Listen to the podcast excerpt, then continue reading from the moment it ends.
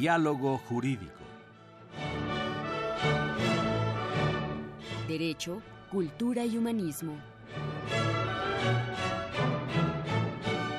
Programa a cargo del maestro Eduardo Luis Fejer.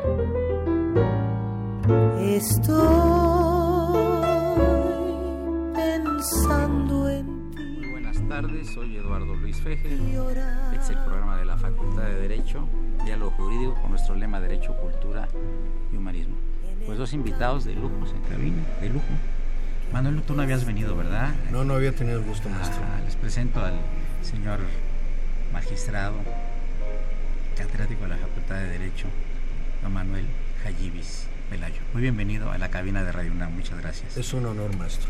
Y también a mi querido, admirado amigo, el doctor Ruperto Patiño Manfer, distinguidísimo jurista y por supuesto también catedrático de nuestra querida Facultad de Derecho. Los, invité a los dos porque estamos hablando, estamos platicando hace unos días conjuntamente ahí en la facultad antes de entrar a dar nuestras clases sobre el tema del Tratado de Libre Comercio por una parte y por la otra el tema de, la anticorrupción. Y coincidentalmente el maestro Jayibis pues es un precandidato a ser nuestro fiscal sobre este tema tan delicado que es, que es la corrupción. Entonces me da mucho gusto. Además, el maestro Ayibis tiene un libro sobre tratados. Entonces vamos a hablar de lo maltratados que estamos con los tratados y, lo que podemos lo que podemos esperar. ¿Qué podemos esperar del Tratado de Libre Comercio, de las negociaciones, mi querido Ruperto Patiño? Con mucho gusto, Eduardo. Muchas gracias por tu invitación.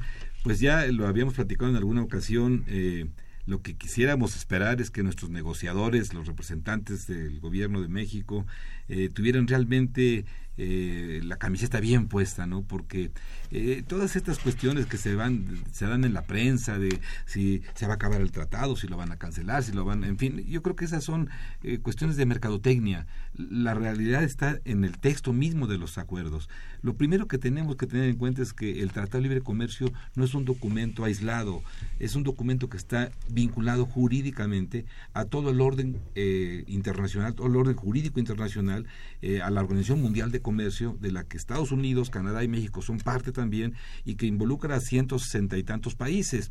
Quiere decir, no, hay, no, es, no son grandes novedades las que hay en el Tratado de Libre Comercio, es más bien las mismas reglas de la OMC mejoradas. Y lo más importante del tratado es el, tratamiento arancelario que eso es lo que lo hace, lo hace diferente, porque en las mercancías que están cubiertas por el tratado, el arancel llega a la, la tasa cero, hasta, hasta el más bajo nivel, mientras que en la OMC se manejan diferentes niveles de, aranceles. Pero el, Estados Unidos tiene un arancel consolidado del 5%. O sea, aún suponiendo que se cancelara el Tratado de Libre Comercio, las reglas jurídicas que regulan el comercio internacional siguen siendo las reglas de la Organización Mundial, con la que Estados Unidos no creo que quiera pelearse con todo el mundo, ¿no? Entonces me parece que lo primero es decir, ojalá nuestros representantes ante las negociaciones tengan muy claro esto y no se dejen apabullar por la actitud esta un poco grosera de los, no de los representantes americanos, sino de su presidente. Señor magistrado Jayibis, y efectivamente el, el Tratado de Comercio pues eh, trajo beneficios indudablemente a ambos países, ¿no? Sin embargo, pues hay voces en los Estados Unidos que no piensan lo mismo. ¿Se va a estrellar contra la realidad esta negativa? Yo creo que la realidad los va a superar a ellos. Vivimos en un concierto de naciones. Sí. México desde los años 80 decidió cambiar su modelo, de un modelo de sustitución de importaciones a un modelo de libre comercio, y no solo los tenemos a ellos de socios, son nuestro mayor socio, o más grande socio, diría, en cuanto a volumen, Sí. pero tenemos otros socios, pero además yo no creo que ellos mismos estén pensando seriamente en mover mucho el Tratado de Libre Comercio, como lo acaba de decir el doctor Patiño, tiene muchas virtudes, tiene algunos problemas. Nosotros los juzgamos, como ustedes saben, ahí en este en el Tribunal Federal de Justicia Administrativa. Se han ido puliendo, las cosas se han ido mejorando. Yo creo que los negociadores deben de llegar con mucha fortaleza, con mucha firmeza, porque tenemos una de las más fuertes economías del mundo. Somos un gran socio comercial para los Estados Unidos también y para Canadá. No solo es que ellos son para nosotros, sino también nosotros lo somos para ellos. Y eso nos debe dar la fuerza para negociar y recordar que la Convención de Viena habla de una cosa muy importante, que los tratados se negocian de buena fe para ambas partes. claro. Entonces, pues no me quedaría más que decir que tienen todos los elementos para que México pueda ganar con esta negociación. Y yo puede que puede ser, maestro, y se lo diría con toda franqueza, que esto sea, después de una negociación, un ganar-ganar para los tres países. Claro. Esa es la idea. Sí, puede ser un mucho mejor tratado, que yo creo que eso es lo que los tres países deberían estar buscando, mejorarlo y no echarlo para atrás. Finalmente, no sé si hay un intermedio. No, no, Ah, perdóname. Eh, eh, finalmente hay que recordar que quienes hacen el comercio internacional son las empresas, Claro. no los gobiernos. Claro. Los gobiernos negocian reglas, pero desde luego las reglas tienen que ser congruentes con la capacidad económica de cada uno de los tres países, con los productos que venden, con lo que compran. Eh, yo no creo que las grandes corporaciones de los Estados Unidos le vayan a permitir al señor Trump, por más presidente que sea del, del país, echar a perder lo que para ellos ha sido un excelente motivo de negocio, que son, que es el comercio internacional, no nomás el comercio con México, el comercio con el mundo. ¿Qué va a hacer Estados Unidos? Echarse para atrás, tener una burbuja eh, proteccionista, decir ya no hago comercio con nadie. ¿Qué es eso, no? Hablar de aranceles del 35% es una locura. En ningún país funciona ya eso, ¿no? Ustedes que son, pasando al otro tema alternativo, que son catedráticos de la Facultad de Derecho, autores de muchos libros y muy prestigiosos, eh, este asunto de la corrupción no es privativo de México. No. Creo que lo hay en todos los países, indudablemente. ¿no? No, sé si aquí se, sea más ostensible ahorita por los medios de comunicación, etcétera, pero eh, además para que haya un corruptor debe haber un corrupto, o sea, es una cosa de ida y vuelta. Y normalmente la corrupción generalmente es iniciativa privada y alguna parte del gobierno. No sé, Manuel, ¿qué opinas tú al respecto? Bueno, yo aquí hay una cuestión, maestro. Cuando se miden en los estándares, lo que se mide es la percepción de la corrupción, no la corrupción en sí mismo. Sin embargo, sí es alarmante lo que pasa en México y en muchos países. Voy a hablar de nuestro país, son los datos que traigo frescos. Se menciona entre un 8 y un 10% del Producto Interno Bruto que se destina a corrupción. México en el 2014 estaba en el lugar 95 de percepción, eso sí quiero aclararlo. En el lugar 95 éramos el lugar y seguimos siendo desafortunadamente el lugar número 34 de 34 de la OCDE. Este se dice que las familias mexicanas destinamos entre un 10 y un 33% a los de nuestros ingresos familiares a temas que podríamos no pagar por ellos. Y aquí es donde viene un tema. Tristemente, quienes más destinan para eso son los más los menos favorecidos. Eso es verdaderamente una tristeza. ¿Y qué es lo que se ha tratado de hacer? Decir que México nunca ha tratado de copar con la corrupción, pues no es tan cierto. Recordemos la época de Miguel de la, Madri- de la Madrid, La la, renovación moral, de la sí, sociedad, sí. donde se empezó, ha habido una serie de reformas y de leyes de responsabilidades administrativas de los servidores públicos, pero el maestro tiene razón. Eh, ¿Qué era lo que qué había, qué es lo que ha pasado hasta ahorita? Que se han visto con un enfoque personalista o con un enfoque no sistémico, con un enfoque totalmente desordenado. En 2014, desde 2013, fines, se inicia todo un proceso, se inicia en la Cámara de Diputados. El presidente de la Comisión de Puntos Constitucionales de la Cámara de Diputados fue quien eh, concentró todos los, todas las iniciativas y proyectos, Julio César Moreno, que luego fue presidente de la Cámara de Diputados, y una serie de diputados como Betsy Yáñez, Marcos Aguilar, Héctor Gutiérrez de la Garza y muchos otros más, estaban elaborando un proceso. En el nosotros, ¿por qué nos acercamos? Yo me acerqué, eh, voy a hablar en lo personal, porque en ese momento era yo presidente del tribunal, y este, se estaba hablando de crear un tribunal de cuentas. Ahorita comento por qué no lo era. Este, también se acercó Juan Manuel Portal, que era el auditor, es el auditor superior de la Federación, y entonces se hizo por ahí un grupo de trabajo. Algún, el doctor Laines participó en ese momento era eh, procurador fiscal de la Federación y fue, por cierto, uno de los que más participó en las redacciones y todo eso. Estoy hablando que de todos los sectores y varios de la sociedad civil, Eduardo Bojorques, etcétera, que, se, que, pensaron, la primera decisión que hubo que tomar era qué hacer. Había varios modelos. El primer modelo era pensar en algo tipo Singapur, que Singapur pasó de, de un lugar X a el séptimo lugar que tiene ahorita de lo bien para mal. Fíjense, nosotros voy a, voy a hacer un paréntesis. Nosotros, cuando éramos el lugar número 95, teníamos una, calidad, una calificación de 35 sobre 100. Es como si nosotros le pusiéramos un alumno 3.5. La tristeza es que a principios de este año ya rebasamos el lugar 120. 124 en desvío de recursos, 125 en favoritismo.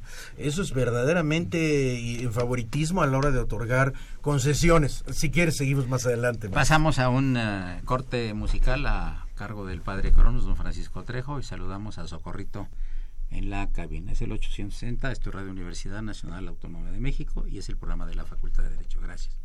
Perdón, pero si hay que...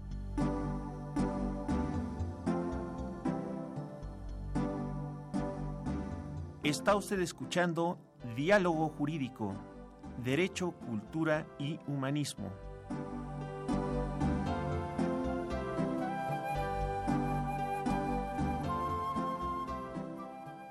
A través del 860 de AM.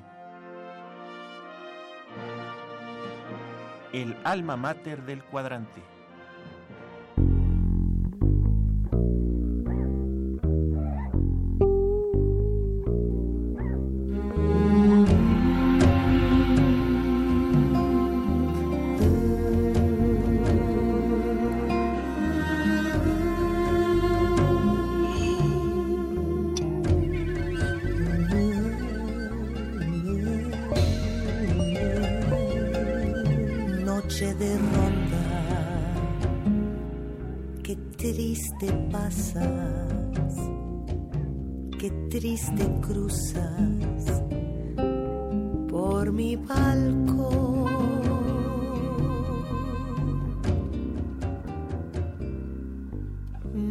De ronda, cómo me quieres, cómo lastimas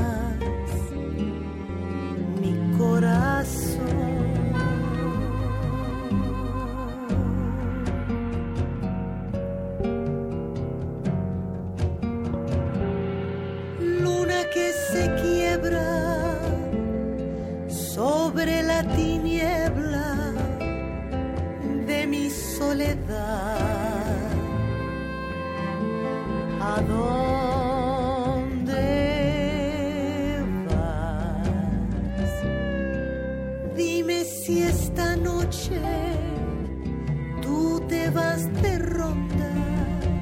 Continuamos en cabina el doctor Roberto Patiño Mafres, quien fuera director de la Facultad de Derecho, muy distinguido jurista, y el magistrado expresidente del Tribunal Fiscal ahora de justicia administrativa, ya como magistrado, el, maestro y doctor eh, Jalibis, Manuel Jalibis Pelayo.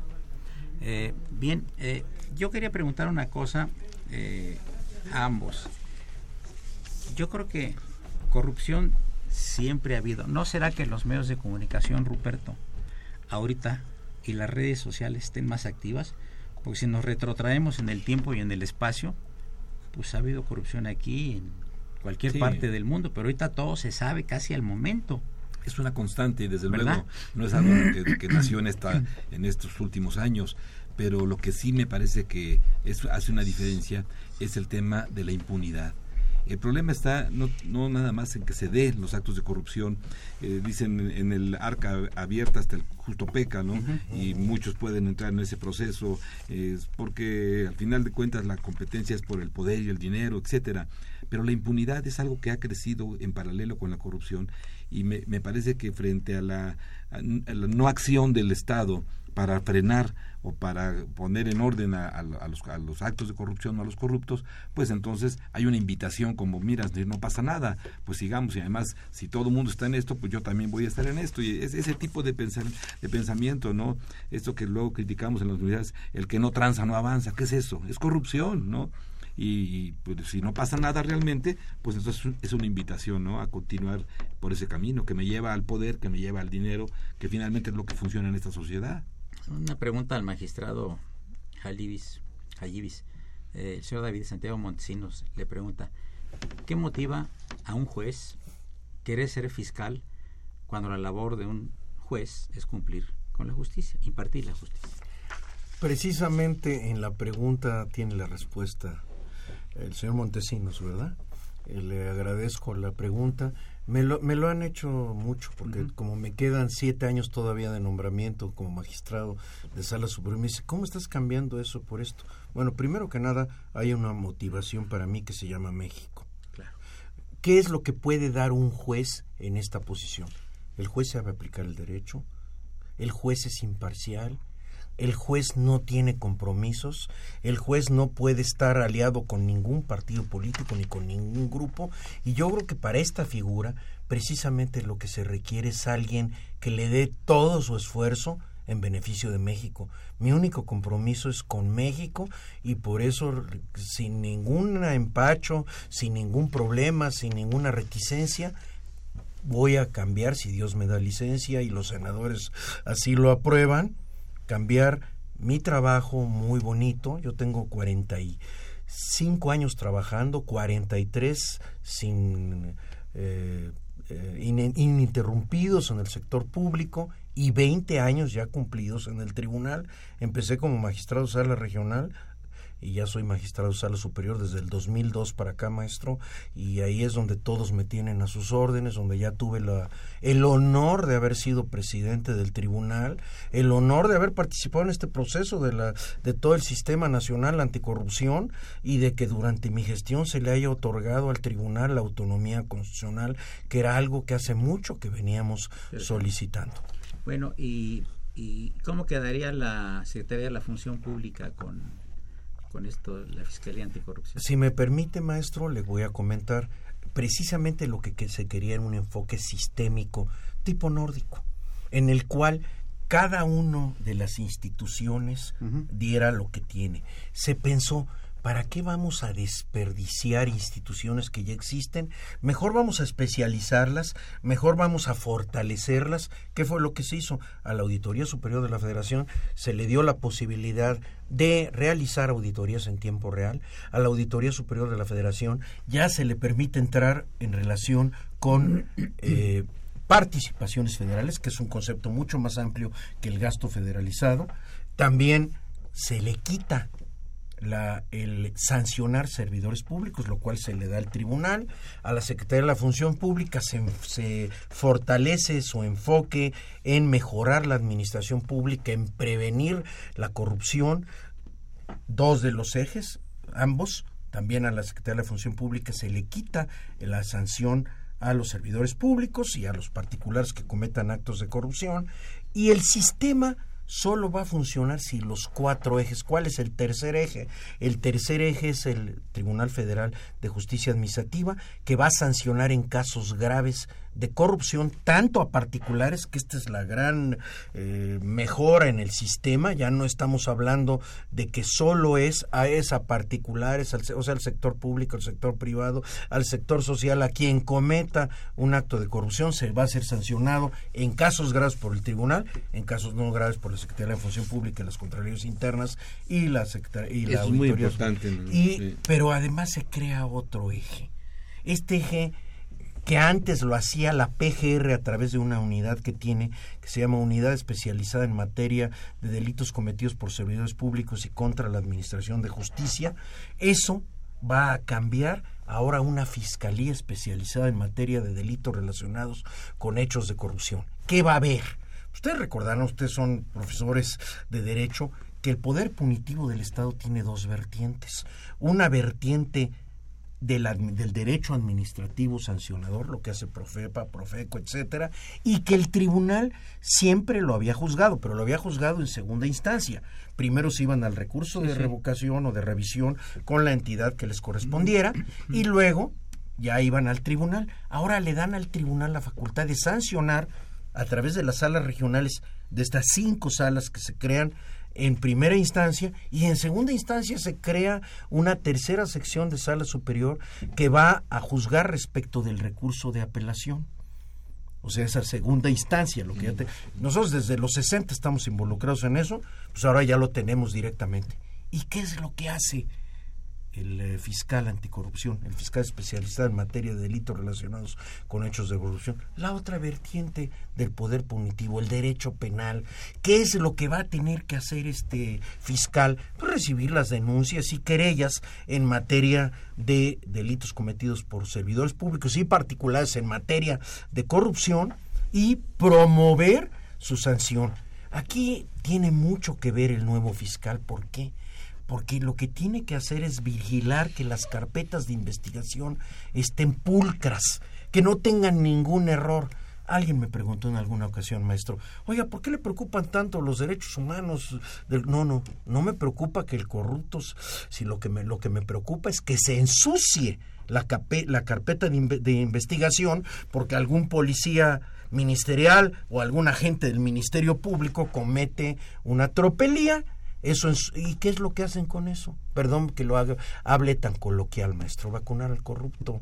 Con el principio non bis in idem, de que nadie puede ser juzgado dos veces por la misma causa, pues por eso es que el nuevo fiscal va a tener que capacitar, va a tener que llegar y pensar además una cosa. Coincido con el maestro, el doctor Ruperto Patiño, en que lo a todos nos molesta la corrupción, pero lo que nos insulta es la impunidad. Y precisamente dentro de las dos maneras de combatir la corrupción, una la prevención y otra la sanción, pues ahora se tiene que ir a que verdaderamente se genere en cada sanción un efecto ejemplificativo, multiplicador, inhibitorio, que haga sentir a los demás que el ser corrupto tiene un riesgo y que ese riesgo se va a pagar. Y por último, maestro, eh, se habla de que hay que castigar a fulanito. Claro que hay que castigarlo, pero no solo a él. Hay que desmantelar redes de corrupción. Aquí estamos hablando de un fenómeno muy parecido al crimen organizado. Maestro, yo le preguntaría y voy para, para nuestros alumnos que nos están escuchando y para todos utilizar un, un ejemplo que a nadie le va a gustar. ¿Qué pasa cuando uno mata una alacrán hembra o una tarántula hembra?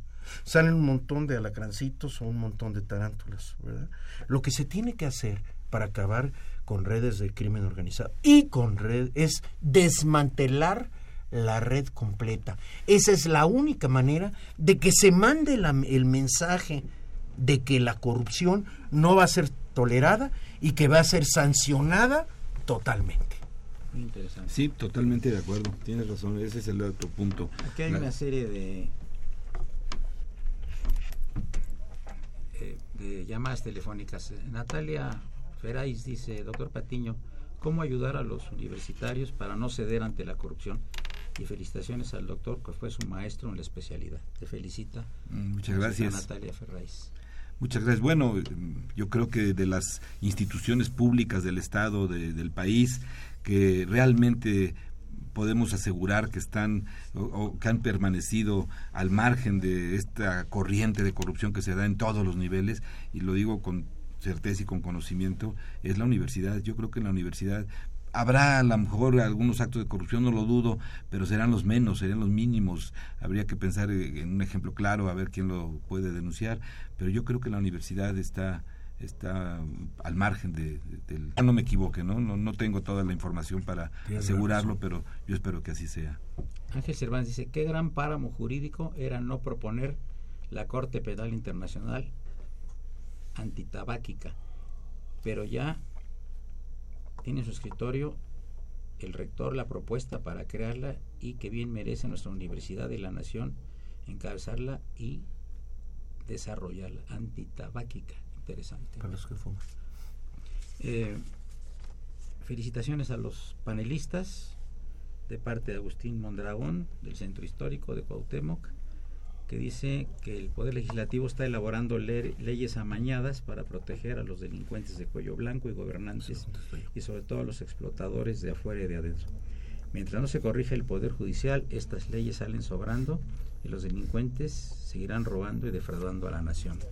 Y una felicitación de Marta Pombar y Alejandro Flores Pinto al maestro Paco Trejo por el libro que acaba de presentar y que presentará también en la Feria del Libro de Pachuca, así como en la Feria de la Plata de Real del Monte. Muchas felicidades. Eh, se encuentran con nosotros, les recuerdo, los doctores Jayibis Pelayo y Ruperto Patiño Manfe, soy Eduardo Luis Fejer, 0860, estoy de Universidad Nacional Autónoma de. Continuamos en un momento, gracias.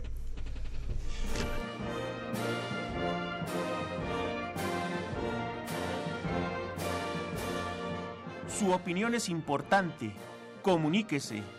Nuestro número 5536 8989.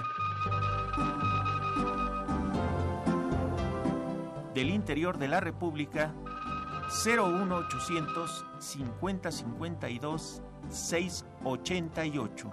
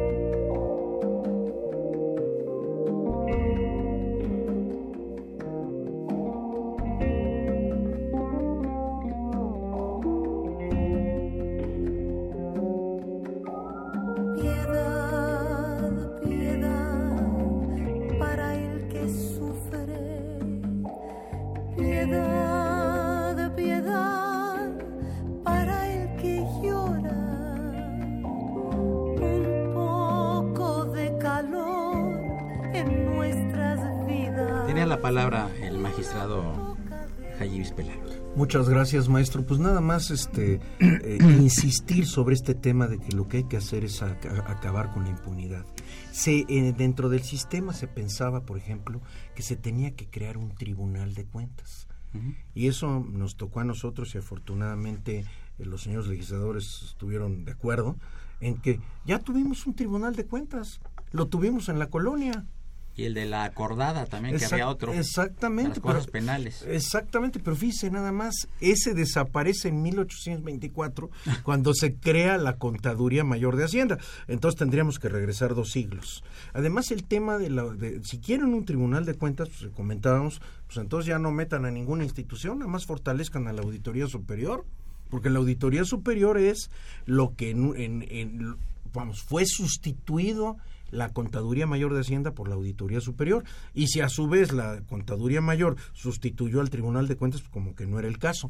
Además, lo que había que hacer era aprovechar las instituciones que había para evitarle gastos al gobierno federal, gastos al país, porque todo esto, y generar un sistema que lo que, ¿saben en qué se basa? Se basa en una coordinación transversal de todos aquellos que forman parte del sistema. Por eso ya urge que nombren al fiscal especializado en materia de delitos relacionados con hechos de corrupción, a los magistrados que están propuestos para ser de, tanto de sala superior de la tercera sección, estos tres, como los 15 que van a ir a las salas regionales, porque el, el sistema tiene que empezar a operar por constitución máximo el 19 de julio. Y estamos a unos meses de que esto suceda. Y dentro del tema del fiscal hay algo grave. Si no se nombra fiscal, no entra en vigor, no entran en vigor las reformas al Código Penal lo cual sería verdaderamente lamentable. Creo que hay todos los sería una señal terrible. Yo creo, yo creo que sí se va a designar. claro yo, yo creo además que cuando empiece a funcionar se va a empezar a mandar esa señal de que la impunidad, perdón, que la corrupción no va a ser tolerada. Tiene y que, y que la corrupción tiene consecuencias. Obviamente bajando la impunidad o reduciendo la impunidad, pues automáticamente va a bajar la corrupción. Ahora, tú tienes que crear una, en el supuesto caso a quien le toca, toca a ti, hay que hacer una estructura completa, ¿verdad? Bueno, se, por, el, por un acuerdo que salió en 2014 del entonces procurador eh, Eliseo Murillo Caram y por un acuerdo que acaba de sacar el actual procurador, el doctor Cervantes, este, todas las eh, unidades administrativas, y todos los servidores públicos que dependen de esta unidad que le comentaba de servidores públicos va a pasar a la, a la, fiscalía especializada que va a tener nivel de su procuraduría. Pero además dice por ahí que se le van a asignar ministerios públicos etcétera acorde con la carga de trabajo que tienen tienen muchísimos expedientes pendientes y todos todos todos deben de ser diligenciados bien porque si no, no vamos a empezar nunca a mandar esa señal de que no se va a tolerar la corrupción. Sí, un expediente mal integrado hace que el juez en, la primera instancia deje fuera a la persona acusada, pues si no, el expediente no le da para más. Y con este principio que comentábamos hace rato de que nadie puede ser juzgado dos veces por la misma causa, pues es el mejor favor que le pueden hacer un corrupto. Claro. El que vaya mal el expediente, no se diligencia bien y adelante. En cambio ahora hay toda la idea, pero no solo debe de hacer eso, debe de investigar. Es un órgano que está dentro de los es el cuarto eje, si lo podemos poner en número, que es un eje que va a ser tanto promotor de la sanción, pero investigador, va a ser lo que todo ministerio público debe de hacer, investigar y va a tener, dice ahí en los acuerdos, dice en, el, en los artículos 10 bis y 10 ter, de la Ley Orgánica de la Procuraduría General de la República, recientemente eh, este, promulgada el, el 18 de, de julio del año pasado, de 2016, dice que van a poder tener oportunidad de solicitar lo que sea a cualquier autoridad sin que haya ni secreto fiscal, ni secreto financiero, ni nada. Se lo deben, le deben de dar toda la información que solicite obviamente entonces tiene que contar con sus propios elementos para poder verdaderamente abatir la impunidad en México. Ahora, em, ¿se ha estudiado algún otro país para, digamos, sí. Por ejemplo, ¿qué países? Bueno, se hicieron primero estudios sobre qué pasaba en España, en Chile, etcétera, hasta en Cuba. Este, se, se hicieron, eh, se, se, estudió lo que pasaba en Singapur, lo que pasa en países como Estados Unidos, como Francia, como los países nórdicos. Y el modelo de los países nórdicos, de Francia y de Estados Unidos, aunque más de los países nórdicos, es precisamente un sistema porque, ¿qué, hay, por ejemplo, en España? Hay un fiscal anticorrupción muy fuerte y una serie de instituciones que apoyan la función, pero no tienen esta, este concepto sistémico, independientemente de que sí tienen muchos, eh, muchos éxitos ellos. Luego, está Singapur. Singapur tiene un sistema político totalmente distinto al nuestro, todos lo sabemos. Tienen leyes europeas aplicadas con un estilo eh, semiasiático en el sentido de que las penas son muy fuertes eh, y además, pero pues, han tenido éxito, son el séptimo lugar. Pero tenemos países como Suecia, como Dinamarca, etcétera, que siempre están en los primeros lugares en el índice de percepción de la corrupción, o sea, son los que menos corrupción tienen, y, en, ellos lo que han apostado es por un concepto sistémico, en que haya varias instituciones, en este caso habría cuatro, pero hay un elemento magistrado, este maestro, que no lo he comentado ante ustedes, maestro. El hecho de que eh, a estos cuatro ejes los va a coordinar un comité coordinador dentro de los cuales están ellos cuatro, más un representante del Consejo de la Judicatura, más un representante, más la presidenta o presidente, ahora es presidente del INAI, y presididos por el presidente del Comité de Participación Ciudadana, que ahora es la doctora Pechard. ¿Y qué quiere decir esto? Que los ciudadanos van a presidir el Sistema Nacional anticorrupción. De hecho, ya lo están presidiendo, ya hubo la sesión de instalación y mañana van a designar al secretario ejecutivo del Sistema Nacional Anticorrupción y creo que con esto le vamos, se le va a dar a este sistema los elementos para que pueda verdaderamente tener éxito en beneficio de México. Perfecto. Te agradezco muchísimo tu atención. al este, contrario, maestro. Deseamos mucho éxito. Muchas gracias. Muchas gracias. el magistrado Jayibis y continuamos con el doctor Ruperto Patiño Manfer platicando del Tratado de Libre Comercio, porque ya nos habló eh, eh, la señora Contreras, dice se desviaron del tema, aborden el del CAN, debe ser castigado el corrupto para que no haya mayores problemas.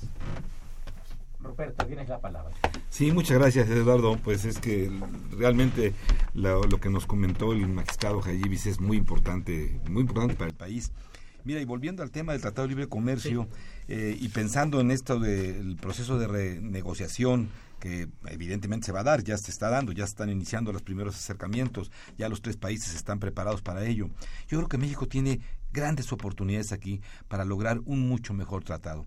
Mira, hay un tema que ha sido muy delicado y que ha causado problemas a, cierta parte de la producción en México, que es el tema de los alimentos, el tema de la agricultura.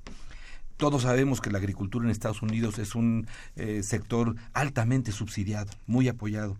Bueno, eso provoca que las importaciones, por ejemplo, de maíz, de trigo, de sorgo, de soya, frijol, que vienen de Estados Unidos a México, vengan a precios anormalmente bajos que hacen que nuestros productores mejor abandonen la producción de esos productos porque no les conviene producirlos porque el precio no les da, da para pagar los costos mismos de la producción. Esto es lo que yo creo que es uno de los temas que podrían eh, rescatar la soberanía alimentaria, que es fundamental en todo el mundo. ¿Y cómo lo puedes hacer? Bueno, en la medida que Estados Unidos siga subsidiando estos tipos de alimentos, México puede poner restricciones a la importación y solo importar aquello que sea necesario para completar el consumo nacional. Porque efectivamente somos deficitarios la producción, por ejemplo, de maíz o de trigo o de, o de, sorgo, de sorgo, de soya o de frijol, ¿verdad? No producimos todo lo que consumimos, hay que importar algo. Bueno, esa parte que nos falta, pues la importamos y la podemos importar a buenos precios, pero no todo. Aquí el problema está que la importación de alimentos está abierta, ¿verdad? Llegan cantidades muy importantes que desplazan al producto nacional y hemos perdido soberanía alimentaria. Yo creo que ningún país, mire, Europa, fue la diseñadora de este concepto de soberanía alimentaria. Europa mantiene su agricultura floreciente gracias a los subsidios, a los apoyos fiscales, igual que Estados Unidos. A pesar de que Estados Unidos tiene todas las ventajas para ser un buen productor agrícola, además de eso eh, vienen los subsidios. Entonces contra eso no puede competir nuestros agricultores y, eso ha provocado los grandes números de migración de mexicanos que se van a porque no tienen dónde ya vamos abandonan el campo, el campo mexicano está abandonado, porque no es lo mismo producir y exportar frutas, hortalizas, que somos muy buenos para eso, pero eso no es eso no es soberanía alimentaria. La soberanía alimentaria está en realmente los alimentos de gran volumen como es el maíz, ¿no? Y el maíz tendríamos que frijol, quizás. Bueno, el frijol desde luego, pues importamos frijol, importamos maíz, importamos Increíble, ¿verdad? En este país que el maíz bueno, era bueno Eh, porque claro, porque los precios, eh, eh, cualquier economista te diría, bueno, pero es que son buenos precios, esto va bien para el consumidor. No, no, no, cuidado. Yo creo que la soberanía alimentaria es más importante. Eh, producir a los costos que tengamos que producir, producir, eh, mantenernos en una situación de producir lo que eh, consumimos y si no podemos producir todo lo que consumimos, bueno, importar lo que nos falte, pero solo lo que nos falte. Y eso es posible porque Estados Unidos sabe que está en falta al estar subsidiando sus, sus producciones agrícolas. Entonces, en compensación, México podría decir, bueno, yo voy a poner restricciones a la importación de alimentos y solo voy a abrir por cuotas, voy a abrir la importación solamente de aquello que me haga falta y no de una manera tan abierta como está actualmente. Es un tema importante. Otro tema que se podía incluir es el tema de la migración, los migrantes. Mira, esto está desde los primeros tratados, allá cuando se hizo la Carta de La Habana, después de la Segunda Guerra Mundial, que finalmente fracasó, después el gato. En todos estos documentos hay una mención al tema de la migración. Está en los tratados internacionales de derechos humanos yo creo que México tendría que incluir este tema del otro tema que tendría que incluir México es el tema de los, eh, las cuestiones ambientales, las cuestiones laborales. Son temas que están ahí en la, en la mesa de las negociaciones y no todo es mercancías, no todo es importar y exportar.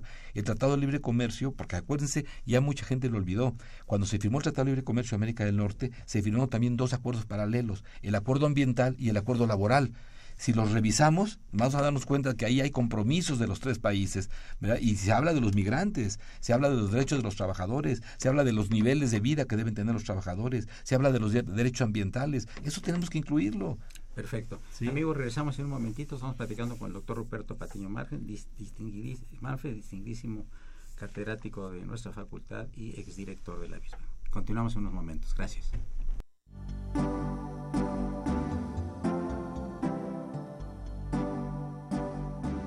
Está usted escuchando Diálogo Jurídico, Derecho, Cultura y Humanismo.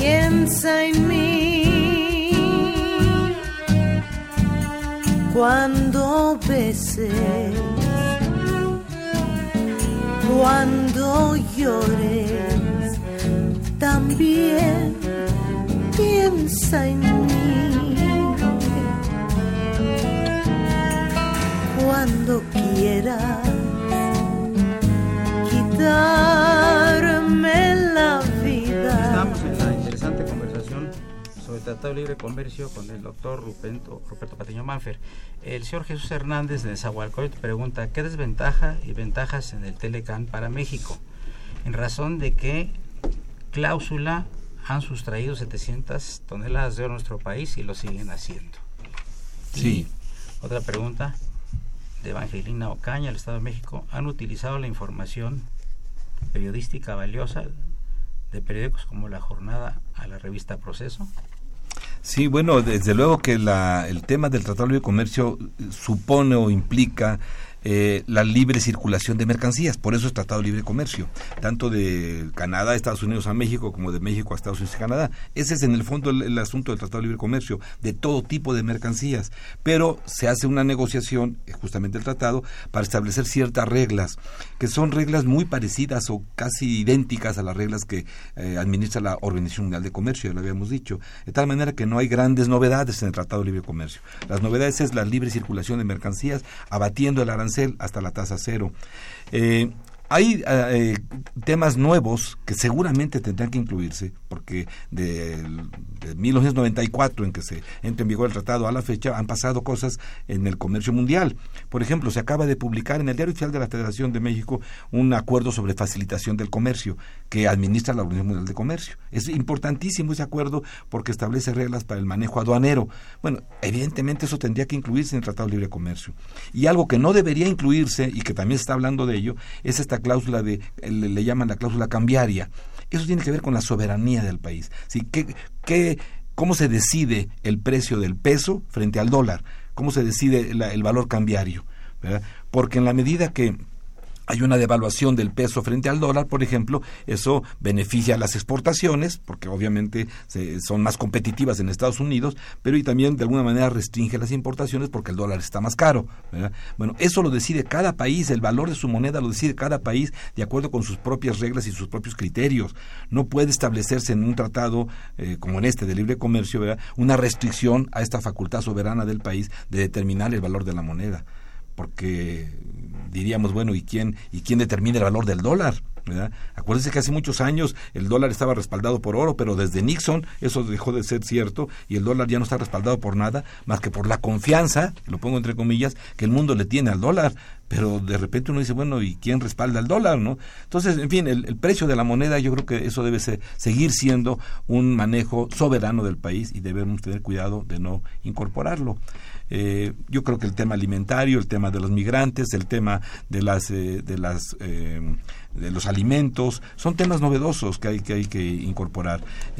hay temas que, que se ventilaron en el TPP que se dice, bueno, el TPP ya se acabó. No, no se acabó el TPP, se salió Estados Unidos de la negociación pero se, estaba hablando de 12 países, ¿verdad? Que siguen. Que siguen, claro, en la misma negociación y con los mismos compromisos. Yo creo que para México no nada más es el TPP, México tiene 12 tratados de libre comercio y las empresas mexicanas lo que tienen que hacer es buscar alternativas, salir de esa zona de confort que han tenido, pues porque claro, eh, es, muy, eh, muy conveniente tener en la frontera misma, en la frontera norte, al mercado más grande del mundo, al que más, eh, al que mejor paga, ¿verdad? ¿Y para qué me preocupo yo de buscar mercados en Asia, en África, en Europa, a pesar de que haya tratados de libre comercio o tratados comerciales, ¿no? ¿Para qué me preocupo por, tener ese, esos destinos si tengo aquí el mercado que me compra todo, ¿no? Yo creo que esto, las empresas mexicanas deben buscar esa alternativa. Para que, eh, miren, el ejemplo que ponemos siempre hablamos de esto es lo que nos pasó con el atún. Cuando Estados Unidos decide embargar por primera vez el atún, en las exportaciones de atún mexicano, estuvo a punto de quebrar la industria atunera mexicana, porque el 100% de las exportaciones de atún iban a Estados Unidos. Y un buen día Estados Unidos te dice, ya no te compro atún y te quedas con toda tu producción de atún y no sabes qué hacer con ella. Gracias a que en aquel tiempo el presidente López Portillo creó una Secretaría de Pesca y un banco pesquero justamente para apoyar a la industria atunera mexicana y buscar la diversificación del mercado.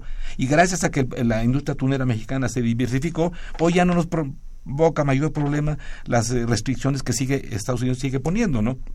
el Delfin, eh, el eh, Delfin Safe, sigue el etiquetado, sigue siendo algo que está ahí presente, ¿va? sigue siendo un problema para las exportaciones de atún de México a Estados Unidos, pero no nos va en eso la vida.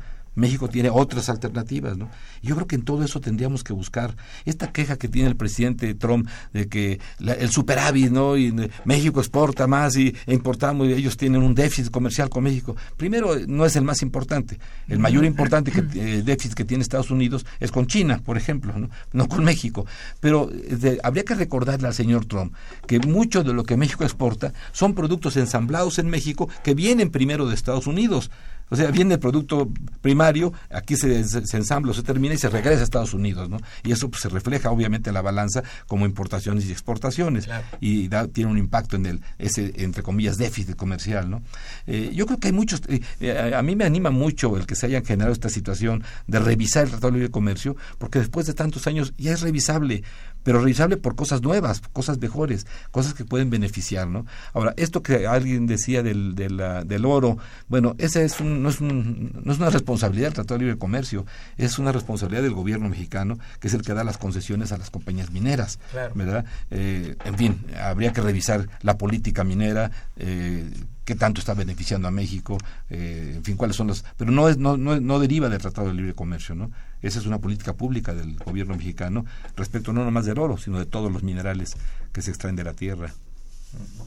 Y ya para terminar el programa, Ruperto, entonces, ¿crees que te vamos a tener un buen equipo negociador? Yo esperaría que sí, hay muy buenos negociadores, desde luego. Que conocen, los, ¿verdad? Los mismos que negociaron el, tratado en 92, 93, 94, que ahí están, eh, los, lo conocen muy bien. Y, e insisto, no hay grandes cosas, no hay grandes novedades. Vamos, y, es muy importante esto, el Tratado de Libre Comercio, las reglas del Tratado de Libre Comercio son muy similares, casi idénticas a las reglas de la Organización Mundial de Comercio.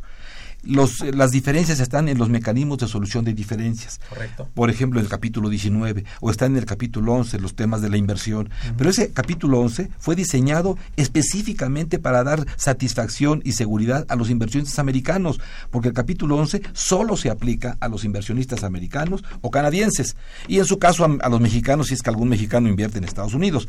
Pero fue, fue diseñado para proteger la inversión de los Estados Unidos. Yo no creo que ellos quieran abandonar esa, ese capítulo 11 que es tan beneficioso para ellos, el capítulo 19 que habla de los derechos antidumping. Frecuentemente Estados Unidos está bloqueando las exportaciones mexicanas, a pesar del tratado, con, con derechos antidumping, ¿no? acusándonos de un dumping que realmente no existe, como fue el caso del cemento. Más de en 10 ocasiones, más de 10 ocasiones Estados Unidos le aplicó cuotas, de derecho antidumping al cemento mexicano.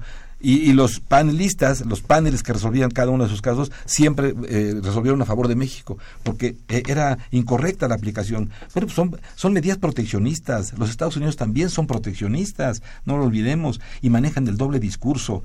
Cuando los representantes de los Estados Unidos van a Ginebra, y, y, escucha sus discursos en la OMC, siempre es abramos los mercados, quitemos barreras, ¿verdad? eliminemos obstáculos. Pero cuando llegan a, Estados Unidos, están buscando una manera de bloquear las importaciones. Perfecto.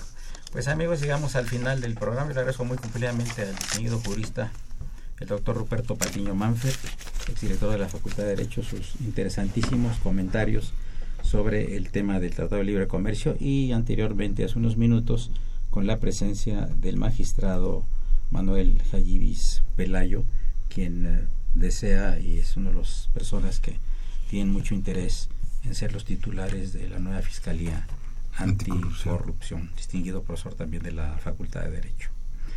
Una operación de Socorro Montes, a quien saludamos con el afecto de siempre. La imagen siempre grata de Francisco Trejo.